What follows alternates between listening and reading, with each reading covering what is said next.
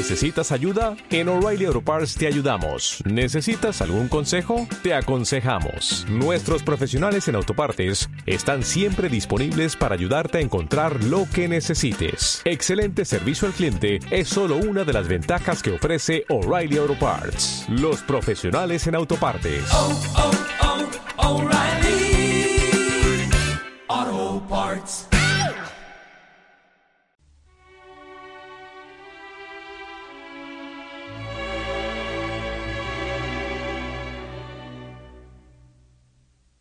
¿Acaso no son todos los derechos sociales? Ah, no, dirán, no. Los derechos sociales son los que afectan a la mayoría. ¿Es que acaso los derechos no están hechos para toda la- todos para la mayoría?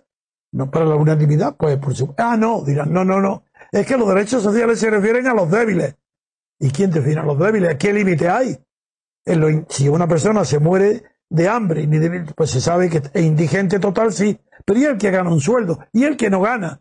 Esas definiciones no pueden estar en una constitución. Es imposible. Eso es, fomentar el conflicto. Es fomentar la demagogia, el desconocimiento de lo que es la política, las reglas de juego.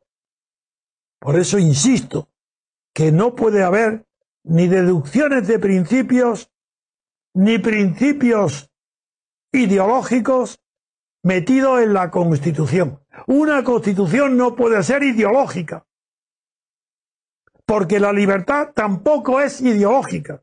Y en cambio, la igualdad sí.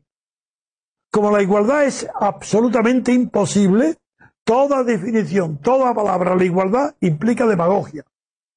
Como la libertad política colectiva sí es posible, y la prueba ahí tenemos cómo la conquistó la libertad política colectiva Estados Unidos, entonces eh, no es demagógica.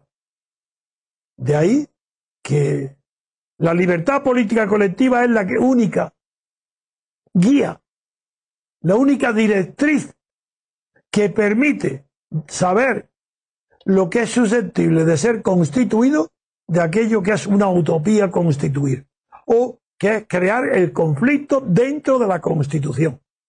Por ejemplo, voy a poner un ejemplo. Antes de la guerra mundial, las leyes electorales no formaban parte de las constituciones. Es decir, el sistema electoral antes de, de la guerra mundial, no. Y ahora todas. ¿Pero por qué? Pues porque el que tiene el poder quiere garantizárselo.